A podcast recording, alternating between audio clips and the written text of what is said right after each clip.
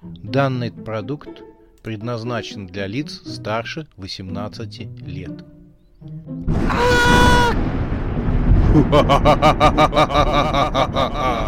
Пощекочи, нервишки. Матч Вурдалаков. Глава шестая. Тайное общество бобров оборотней. Часть третья.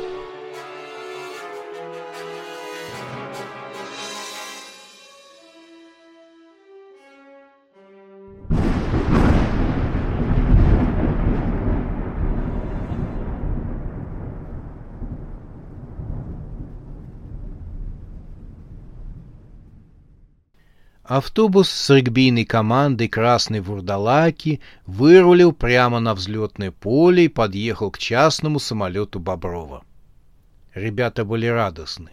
Шутка ли? Не каждый раз возникает возможность лететь на соревнования на частном самолете, который специально для них выделил миллионер Бобров. Когда ракета прощался с Дашей, он несколько раз наказал ей любыми способами изъять у Лямы компрометирующие его и ребят материалы. «Я поняла», — заверила его Даша. «Пойду темной ночью и пошарю в его доме». «Смотри, чтоб тебя не схватили. Не волнуйся, надену все черное. Черное платье, черные туфли и черные чулки». Ракета недовольно сморщился. «Давай все это ты наденешь, когда я вернусь, а клями просто надень черный спортивный костюм. Найду я твои материалы. В крайнем случае я его пытать буду». «Чего?» «Да я пошутила. Просто пошарю дома, когда его там не будет, и все». «Вот и хорошо. Помнишь, мы один раз там были с тобой. У него спальня на втором этаже. Могу спорить, что там все он хранит». Главное, ничего не бойся. Ну, если только машины монстра. Забудь о ней. Ее-то как раз бояться не нужно. Думаю, чары рассеялись, и автомашина лежит где-нибудь в лесу. Заметь, это моя машина, которую заколдовала Анжела. Да, и от Анжелы держись подальше. Не попадайся ей на глаза. Чего еще? — когда мы с ребятами вернемся, мы разберемся во всей этой истории. Разберемся и с Анжелой, и с ее братьями, бобрами или кто они там еще. Хорошо. Девушка улыбнулась ракете, они поцеловались на прощание. Один раз быстро и еще раз долго, пока ребята не стали кричать своему капитану из автобуса. «Люблю тебя», — сказала она. «Люблю тебя», — сказал он. В ее глазах блестела весна и любовь.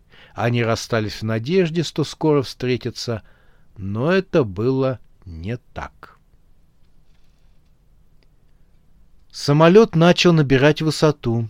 Откинувшись в кресле, ракета смотрел на землю под крылом самолета. Она была похожа на веселое лоскутное одеяло. Белые облака походили на воздушные кружева сахарной ваты. «Здесь есть лимонад!» — Бизон поднял вверх запотевшую бутылку с пузырящимся напитком.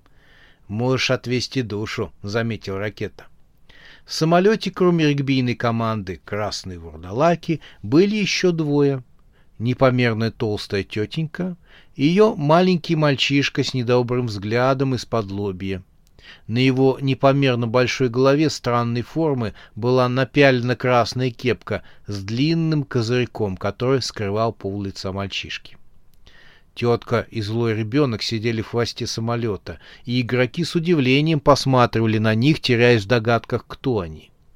Прошел слух, что это дальняя родственница Боброва, то ли троюродная тетя с сыном, то ли двоюродная мама с племянником. Бизон сидел рядом с ракетой. Он шипением открывал пластиковую бутылочку с шипучим байкалом и чокался с бутылочкой ракеты. Тот пил колокольчик, и бутылка его была стеклянная. «Здорово!» — с наслаждением проговорил Бизон и потянулся в удобном кресле. «Хорошо же живут, богачи!» «Хорошо», — согласился Ракета. Он оценил напиток и изучил этикетку. Охнул. «Ты чего?» — спросил его Бизон. «Здесь написано, что напиток выпущен Монинским лимонадным заводом. Ракета поднял на него глаза. Его тысячи лет как не существует. Мне говорили, что там его изобрели под руководством Рушинского. Считался самым вкусным напитком в СССР. И что, действительно вкусно? Попробуй. Бизон поднялся с кресла. Нет, я пойду, пожалуй, помою руки. Это называется у тебя помыть руки? У меня да. Я заметил у тебя навязчивую страсть к туалетам. Да иди ты. Бизон оставил друга размышлять над странной этикеткой, а сам прошелся по салону вдоль кресел, в которых наслаждались полетом вся регбийная команда, и оказался возле туалета. Было не заперто. Бизон открыл дверь. Он оторопел от того, что увидел ляму, стоявшего на унитазе во весь рост. Ляма заметно нервничал и в руке держал кирпич. Одет Ляма был в защитный костюм цвета хаки, и вид у него был такой, словно собрался на войну или в поход. Бизон пришел в себя. «Привет. Ты надолго? Что ты тут делаешь?» Ляма, запинаясь и теребя в руках кирпич, произнес «Эм, «Не ради нанесения вреда, а ради спасения душ окружающих». Он поднял кирпич и тюк опустил его на голову Бизона. Затем Ляма посмотрел на регбиста, будто ожидая, что с ним что-то случится, но Бизон даже не поморщился. «Ляма», — сказал он. «Да», — дрожащим голосом отозвался тот. «Ты меня сейчас по голове ударил кирпичом». «Я знаю», — сказал Ляма и еще раз тюкнул по голове Бизона кирпичом. Тот остался стоять, как ни в чем не бывало. «Ляма, ты извини, но у меня такое чувство, что эпизодическое пробивание кирпича на моей голове не случайно и связано с твоими умышленными действиями. Тюк! Вот опять. Хочешь сказать, что ты случайно бьешь меня кирпичом по голове? Тюк! Тюк! Ляма без остановки два раза ударил кирпичом по голове бизона, но регбист оставался стоять на своих ногах на пороге туалета. Ляма осмотрел кирпич со всех сторон, словно хотел найти некую поломку в нем, которая является причиной того, что бизон остается на ногах и не теряет сознание. «Да что же это такое?» — разозлился Ляма. Он схватил кирпич двумя руками и изо всех сил хватанул регбиста кирпичом по башке. Кирпич раскололся надвое, и обломки со стуком упали на пол туалета. Бизон на этот раз охнул и даже качнулся в сторону. Он удержался на ногах. — Все, ляма! — прорычал Бизон, закатывая рукава рубашки. Ляма сжался в комок на унитазе. Дрожащими руками он вытащил осиновый кол и робко выставил его вперед. «Не подходи! У меня вот, э, вот колышек, он осиновый, остренький!» Бизон сжал кулачище. «Засунь свой колышек знаешь куда!» «Теперь ты меня точно достал!» — проревел Бизон и кинулся на ляму. Тот чудом прошмыгнул у него между ног, а регбист ударился головой о стену туалета.